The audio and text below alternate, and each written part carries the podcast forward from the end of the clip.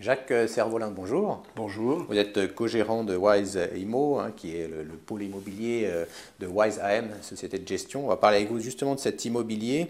Alors, euh, on parle beaucoup des maires, euh, des rencontres des maires avec l'État ces jours-ci.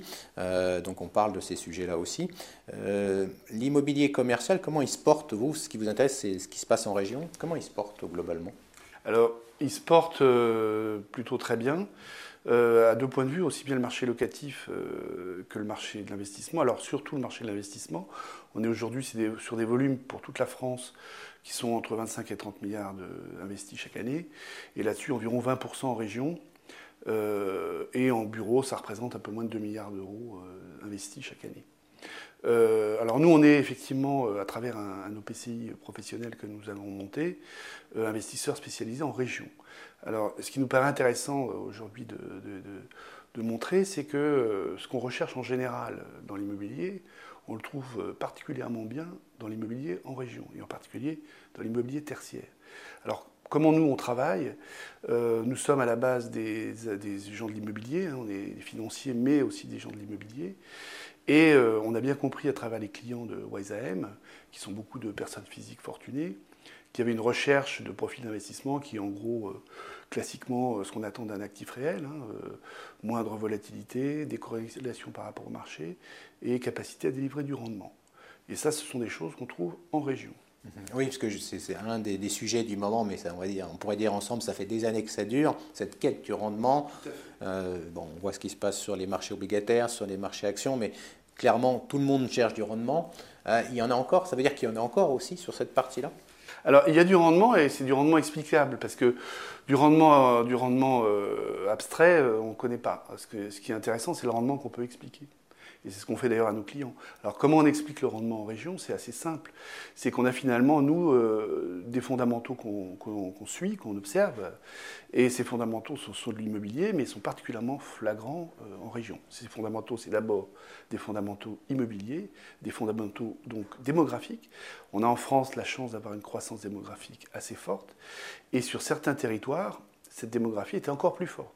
Il faut savoir que dans les 12 grandes villes françaises qui sont en général ciblées, en particulier en marché tertiaire, on a des croissances démographiques entre 0,5 et 1% par an, voire au-delà pour certaines. C'est très important. Donc ça, c'est la première chose qu'on regarde. Et deuxième chose qu'on regarde également, c'est, euh, on parlait tout à l'heure du Congrès des maires de France, vous avez euh, actuellement des grandes métropoles qui concentrent, au-delà de ce, ce, volume de croissance, qui concentrent de manière qualitative de plus en plus de fonctions nobles euh, des grandes villes. C'est ce qu'on appelle la métropolisation, c'est également le deuxième driver qu'on suit. On a donc en, gros en France une douzaine de, grandes agglomérations sur lesquelles non seulement on peut capter cette croissance démographique, mais en plus la concentration sur ces métropoles.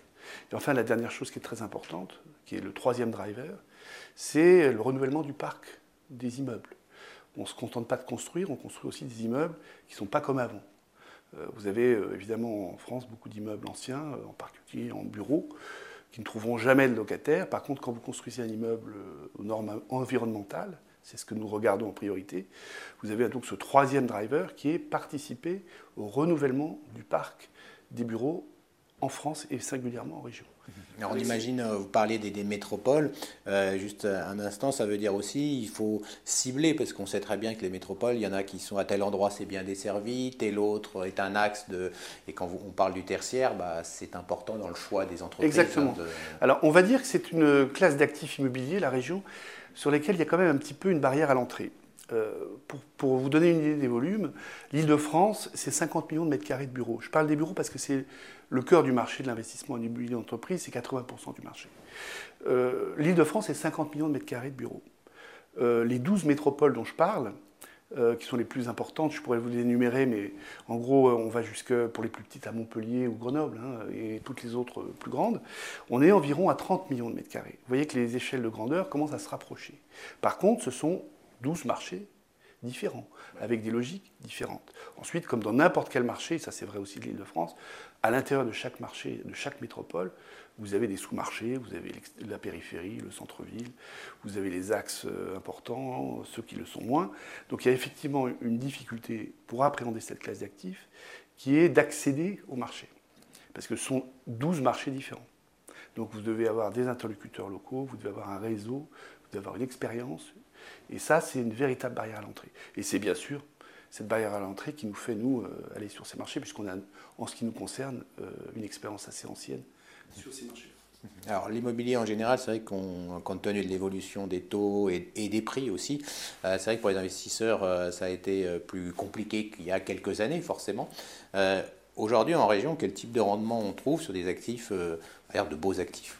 Alors, les, beaux actifs en région, ce sont ceux que vous trouvez au centre-ville des grandes agglomérations, typiquement Lyon, où là, vous commencez à avoir des rendements sur des gros immeubles, euh, en particulier à la Pardieu ou aux alentours de la Pardieu, qui, qui se rapprochent en termes de rendement à l'acquisition de Paris. On a aujourd'hui euh, des transactions qui sont autour de 4% et euh, probablement même en dessous aujourd'hui. Donc là, de ce point de vue-là, on n'est pas très éloigné de Paris, mais on va dire qu'aujourd'hui, le prime dans la plupart des régions est plutôt autour de 5 et même un peu au-delà de 5. Euh, nous, ce que nous faisons, nous, c'est que nous regardons, en plus de, regarder les marchés régions, on essaye aussi de faire un petit peu de création de valeur, donc on essaie d'être sur des rendements à l'acquisition un peu supérieurs à 6, et on a même actuellement une opération qui est au-dessus de 7, euh, qui est euh, sur une zone en, développement.